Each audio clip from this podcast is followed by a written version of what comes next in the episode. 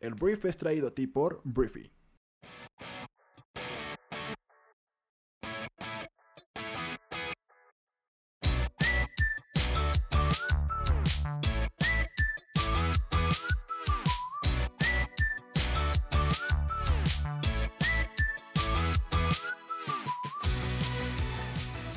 Muy buenos días, bienvenidos a esto que es El Brief. Es el programa en el cual puedes conocer las noticias más importantes del mundo en cuestión de minutos. Yo soy tu anfitrión Arturo Salazar y este programa nace de la necesidad de conectarnos con otras personas, de que cuentes con la información para construir una conversación en cualquier lugar y acerca de cualquier tema.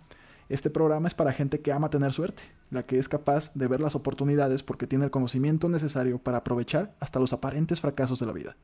Bienvenidos, comenzamos con esto que es el Brief.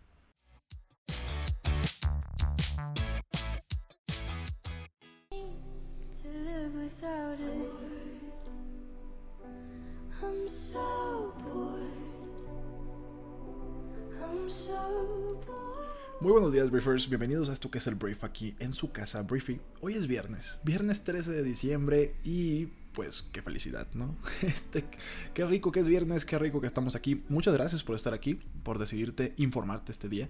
Y vamos a empezar, vamos a empezar hablando de China y Estados Unidos, porque el día de ayer China y Estados Unidos por fin dieron avances en temas comerciales, por fin. O sea, es algo que pues, de alguna forma teníamos algún tiempo esperando y te voy a dar la noticia completa. Um, el presidente de Estados Unidos, que también es el presidente más naranja del mundo, Donald Trump, firmó el día de ayer un acuerdo comercial fase 1 con China, con lo que se evita la introducción el 15 de diciembre de una nueva ola de aranceles estadounidenses por unos 160 mil millones de dólares en bienes de consumo de la nación asiática, según personas familiarizadas con el asunto. El acuerdo presentado a Trump por, por Trump, como dice Andrés Manuel Poltrún, por asesores comerciales este jueves, incluyó una promesa de los chinos de comprar más productos agrícolas estadounidenses, según las personas consultadas por Bloomberg. Los funcionarios también discutieron posibles reducciones de los aranceles existentes sobre los productos chinos, comentaron las fuentes. Entonces los términos han sido acordados, pero el texto legal aún no se ha finalizado, dijeron las personas. Y bueno, la administración se ha comunicado con aliados en Capitol, Hill, hablando de la administración de, Estados Unidos y en la comunidad empresarial, para emitir declaraciones de apoyo una vez se haga el anuncio, añadieron las personas. Entonces, bueno, eh, las acciones estadounidenses subieron a récords más temprano este jueves, de medida, eh, a medida perdón, que crecía el optimismo de que habría un acuerdo. Trump tuiteó que Estados Unidos y China estaban muy cerca de firmar un acuerdo comercial grande, lo que también envió las acciones a la alza. Entonces, este, esa es la noticia. Eh, Trump rechazó los acuerdos con China antes, los negociadores han estado trabajando en los términos del acuerdo de fase 1 durante meses, después de que el presidente anunciara en octubre que ambos países habían llegado a un acuerdo que podría ponerse en papel en cuestión de semanas. Entonces, bueno, eh, eso es una buena noticia, le da mucha certidumbre al mundo, eh, de alguna forma, digo, todavía está lejos de ser un acuerdo comercial como a Trump le gustaría, pero de alguna forma, obviamente lo que, más, lo que más se está comunicando va a ser el hecho de que la la nación asiática, o sea China, va a comprar más productos a agricultores, más productos a, sí, pues a productores estadounidenses, porque esto es muy electoral. A Trump le conviene decir que negoció con China para hacer que los chinos dejaran de abusar de los Estados Unidos y que compraran más productos a eh, pues productores agrícolas y ganaderos. Ups que curiosamente también son las personas que votan mucho por Trump o que podrían estar ahí divididos entre quién votar. Entonces te digo, Donald Trump está en campaña, ayer logró sí algo importante y digo, todavía falta materializarse y esa es apenas la fase 1 de un acuerdo comercial que todavía le queda muchísimo, muchísimo por, por pasar. Vamos a ver qué sucede, pero por lo pronto, por lo pronto perdón, fase 1, fase 1 completo eh, y pues veremos los detalles de este acuerdo más adelante. Y bueno, vamos a hablar de México porque, caray, ayer los diputados de eh, nuestro país, los diputados federales, eh, rechazaron la reducción de financiamiento a los partidos políticos. La propuesta para reducir el 50% el financiamiento de los partidos políticos dividió a los partidos de la Cuarta Transformación, que con 274 votos no alcanzaron la mayoría calificada, con lo que el dictamen quedó desechado. El voto se fraccionó, pues solo Morena y el Partido del Encuentro Social, el PES, votaron por el dictamen y no alcanzaron la mayoría calificada de los 320 votos necesarios. En cambio, votaron 207 en contra del PAN, PRI y PRD, quienes rechazaron la propuesta, pero también diputados de bancadas que plantearon otras alternativas, pero Morena no aceptó cambios al dictamen, según acusaron. Entonces, este fue el caso del PT y el Partido Verde Ecologista de México, que impulsaron una reducción de entre el 55 y el 60%, pero repartición igualitaria de la bolsa entre todos los partidos, y de Movimiento Ciudadano que se pronunció por financiamiento cero. Entonces, como no le dieron por su lado, pues entonces decidieron votar en contra también y la, pues, este dictamen queda desechado. Em, aquí ya a partir de aquí, esto fue el hecho, a partir de aquí todo es eh, basura o todo es de alguna forma una lluvia de una guerra de, de, bolas de, de, pañales sucios casi casi, en la que pues los, la 4T, Morena dice que pues los partidos de oposición estuvieron en contra de algo que la ciudadanía ha venido reclamando durante mucho tiempo y el PAN, PRI y PRD pues decían que pues esto no era viable y que pues los partidos políticos necesitan lana para operar.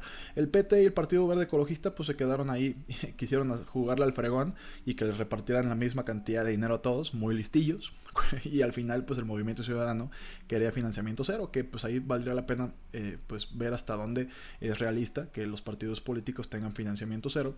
Obviamente pensando en que las iniciativas privadas sean las que financien o financien los partidos de nuestro país. Pero por lo pronto la noticia es esta. Eh, los, diputados federales rechazan la reducción del financiamiento a partidos políticos. Este, solo Morena y el Partido de Encuentro Social votaron por el dictamen, pero no alcanzaron la mayoría calificada de 320 votos necesarios. Y nos quedamos hablando también de eh, la obra del Senado de México, porque el día de ayer el Senado de la República aprobó el protocolo modificatorio del tratado entre México, Estados Unidos y Canadá, el TEMEC, con, siete, con 107 perdón, votos a favor y uno en contra. Se ratificó la decisión de aceptar las modificaciones del nuevo tratado firmado el pasado 10 de diciembre por Jesús Seade, negociador por México, el representante comercial de Estados Unidos Robert Lighthizer y la primera ministra de Canadá Chrystia Freeland. Entonces, bueno, este, durante la discusión pues hubo de todo, pero al final de cuentas, perdón, este, pues se firma, con lo cual pues ya se supone que va a avanzar. Los, los, demócratas y republicanos se supone que también ya lo tienen bastante hablado en Estados Unidos que esto ya pasa. Y en Canadá también. Entonces ayer hubo dos buenas noticias en temas de certidumbre macroeconómica, en el sentido de que pues... Eh, tanto China y Estados Unidos se pusieron de acuerdo y el bloque norteamericano también se puso de acuerdo. Aquí hay un debate en el tema de el nuevo o esta, esta modificación en la cual se habla de que eh, México de alguna forma pierde independencia o pierde en cuanto a que algunas empresas quedan a merced de eh, ciertas condiciones que van a hacer más caro el hecho de producir algo en México. Se habla de que las armadoras pues no van a tener, o sea, van a tener que aumentar salarios y aumentar ciertas condiciones de vida para las personas que trabajan ahí y pues mucho, mucha gente salió a decir que pues esto va a afectar negativamente a México porque eh, pues México em, pues uno de sus valores agregados es que es más barato. Y si deja de ser más barato entonces este pues la gente está diciendo que podrían irse a otro lugar. De repente decían que se van a ir a China pero China tiene un salario mínimo más alto que México ya. Entonces pues no aplica tanto. El tema aquí es que em, yo sí creo que México debe dejar el discurso de ser más barato. O sea si México permanece en el discurso para siempre de es que la gente viene aquí porque somos baratos. Pues no, güey. O sea, no tendríamos por qué ser más baratos. Tendríamos que ofrecer un valor superior que sea justo y que cobremos bien y que México deje de ser pues la, fábrica de, de, Norteamérica. Entonces, esto es una opinión muy personal. Obviamente implementar esto en el corto plazo no sabemos cómo va a funcionar. No sabemos si esto va a derivar en despidos, no sabemos si va a derivar en que la inversión no va a venir. Este, te digo, aquí el tema es que China ya no es tan barato tampoco. Entonces, yo creo que al final de cuentas esto eh, habrá quien diga que va a ser mucho más digno el salario y va a ser mucho más digno la calidad de vida de los mexicanos que trabajan en plantas armadoras o en plantas fabricadas, en los fabricantes, pues en las, fábricas. Este, y habrá quien diga que efectivamente en el corto plazo, mediano plazo, podría provocar que no haya tanta inversión y que también podría provocar que los capitales se vayan a otro lado o que las eh, futuras inversiones en infraestructura para producción se vayan a otro lado. Ahorita todo esto es pura palabra. Vamos a ver, pues el tiempo dirá cómo este nuevo acuerdo comercial nos termina perjudicando o ayudando. Por lo pronto, eso es lo que hay que decir. Vamos al Reino Unido porque pasó algo importante el día de ayer. El Partido Conservador de Boris Johnson, que es el primer ministro actual del Reino Unido, gana la elección en Reino Unido, mucho Reino Unido, según las encuestas de salida. Entonces, bueno, ya te lo dije, el Partido Conservador de Boris gana el jueves las elecciones parlamentarias, de acuerdo con los resultados de las encuestas de salida de Sky News. Los conservadores habrían obtenido 368 asientos en la Cámara de los Comunes. Em, para obtener la mayoría en ese órgano legislativo se necesitan 326 puestos Si esta proyección se hace oficial, Johnson dispondría de una mayoría no vista en Reino Unido desde 1987 con el gobierno de Margaret Thatcher, la Dama de Hierro, y por otra parte el Partido Laborista habría caído hasta los 191 puestos en la Cámara de los Comunes, que son 71 menos que los conseguidos en la elección general del año 2017. Para el partido liderado por Jeremy Corbyn, o sea, los laboristas, este sería su peor resultado en unas elecciones parlamentarias desde 1935. Entonces, ¿qué significa todo esto? Um, de alguna forma, si los resultados de la encuesta de salida se confirman, la apuesta de Johnson por llamar a la elección habrá resultado a su favor, pues prefirió ir a las urnas cuando parecía que aún podía obtener un acuerdo para el Brexit en el Parlamento. El Reino Unido estará en camino de abandonar la Unión Europea el próximo 31 de enero del año 2020 con esos datos, pues el actual primer ministro tendrá la libertad de movimiento para decidir la futura relación de su país con el bloque europeo porque tendrá la mayoría suficiente para aprobar el acuerdo que él tenga con el bloque europeo. Entonces, este, em, pues esto también es certidumbre. Esto también es certidumbre. Eh, es a favor del Brexit, pero también, digo, hay temas como el Brexit o como la guerra comercial que ya no nos importa, digo, no es que no nos importe. Eh, es relevante lo que suceda y si el, si Reino Unido se sale de la Unión Europea, si termina saliéndose, es, es importante, es muy importante pero lo que muchas veces ataca y, afecta mucho es la incertidumbre, el no saber si se queda, si no se queda, la manera en la que se queda, eso la verdad es que ha detenido mucha inversión en el Reino Unido que ha visto su economía mermada por este tema y obviamente también en Europa, que el Reino Unido es una potencia importante en el bloque. Entonces, bueno, con esto, si se confirma, te digo, esto fue una encuesta de salida, pues Boris Johnson le habrá salido su jugada, habrá derrotado por mucho más margen a la oposición y tendrá la mayoría de su partido en, el, en la Cámara de los Comunes para tener un Brexit como él lo quiera acordar con la Unión Europea. Hablemos de Evo Morales, porque Evo Morales ya no está en México, eso ya lo habíamos dicho, estuvo en Cuba, pero ya está en Argentina. Este, Evo Morales, expresidente de Bolivia, llegó este jueves a Argentina, según lo confirmó el canciller de ese país, que se llama Felipe Sola. Entonces, em, él dijo que eh, Evo llegó para quedarse. Morales residirá junto a sus dos hijos que llegaron a Buenos Aires el 23 de noviembre, después de permanecer en la Embajada de México en La Paz.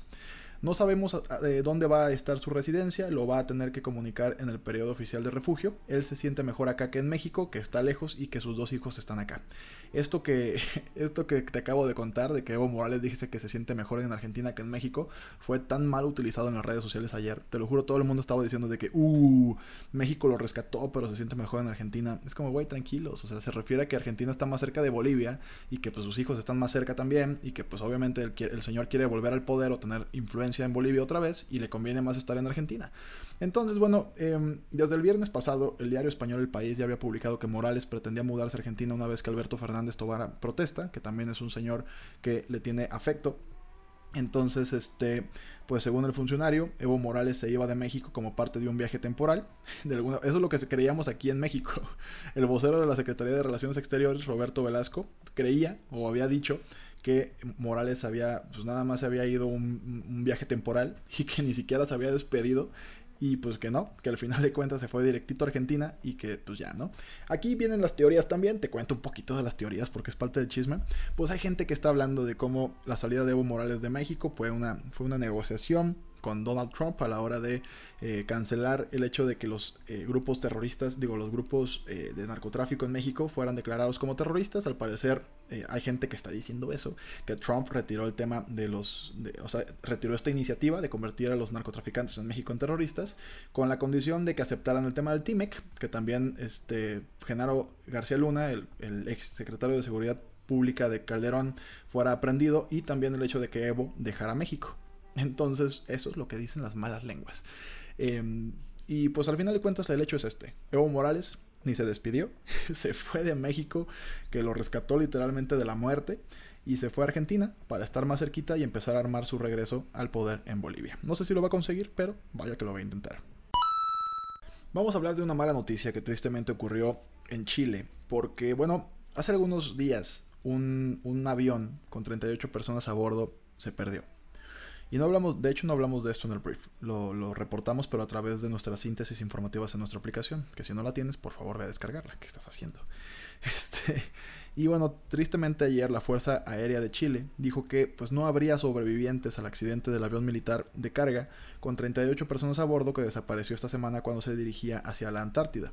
El jefe de la institución, se llama Arturo Merino, calificó, más bien explicó, que entre el hallazgo de partes de la aeronave Hércules C-130 se recuperaron restos de cuerpos humanos que serán sometidos a pruebas forenses. La condición de los restos encontrados del avión hace prácticamente imposible que existan sobrevivientes a este eh, accidente aéreo, fue lo que dijo Merino en una rueda de prensa. Entonces las labores de búsqueda se complicaron por las condiciones climáticas eh, adversas en la remota zona que comunica la parte más austral del continente con el territorio antártico. Entonces, em, pues bueno, te digo, esto es una tragedia. Eh, hay gente ya recuperando todo esto, pero al final de cuentas descartan el hecho de que existan sobrevivientes. Entonces, pues qué lamentable. Qué mal. Hablemos de tecnología, hablemos de buenas noticias tecnológicas y también, bueno, también tiene que ver con aviones, pero es una buena noticia. El primer avión totalmente eléctrico del mundo voló con éxito durante 15 minutos lo cual ocurrió en Vancouver y pues lo logrado supone un éxito sin precedentes porque te digo, esto es algo bastante, bastante complejo de hacer.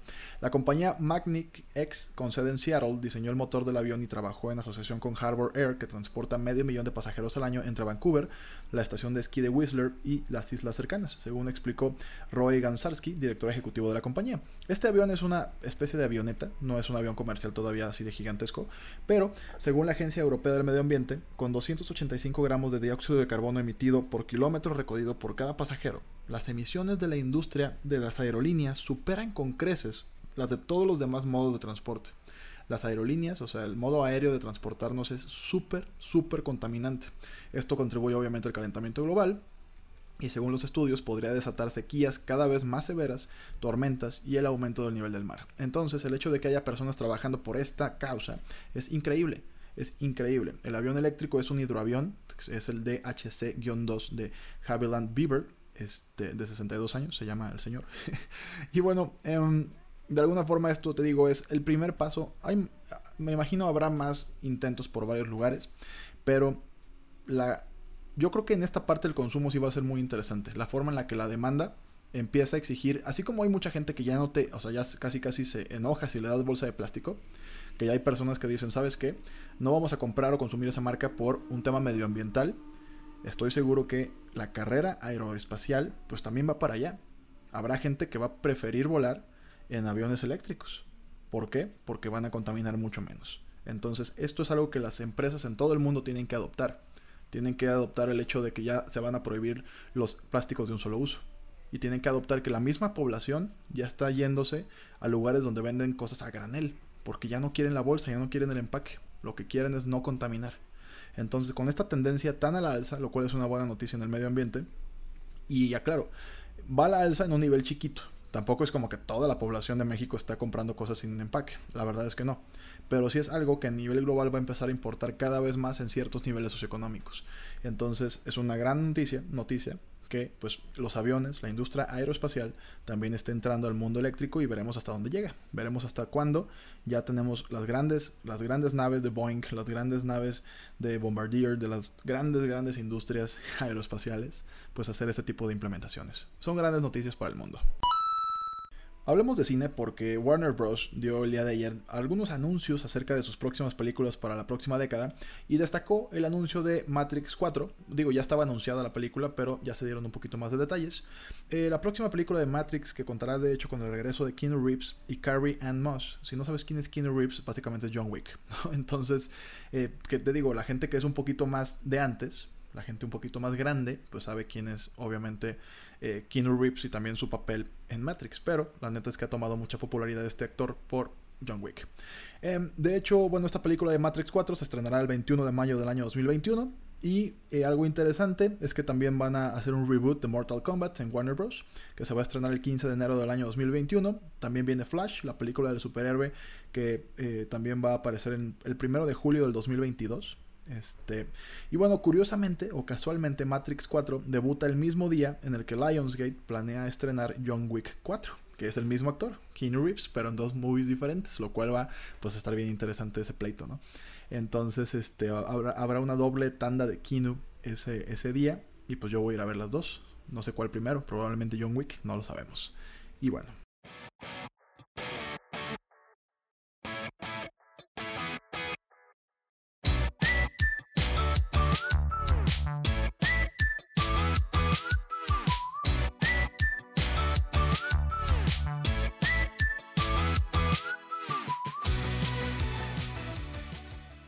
Muy bien, esta fue la conversación del mundo para este día. Espero que te haya gustado y que le genere muchísimo valor a todo lo que hagas el día de hoy. Recuerda que puedes compartir este programa con tus amigos y familiares porque nos ayudas a impulsar la inteligencia colectiva de este planeta. Entonces, gracias por estar aquí. Yo soy Arturo y nos escuchamos el día de mañana. Un fuerte abrazo. Adiós.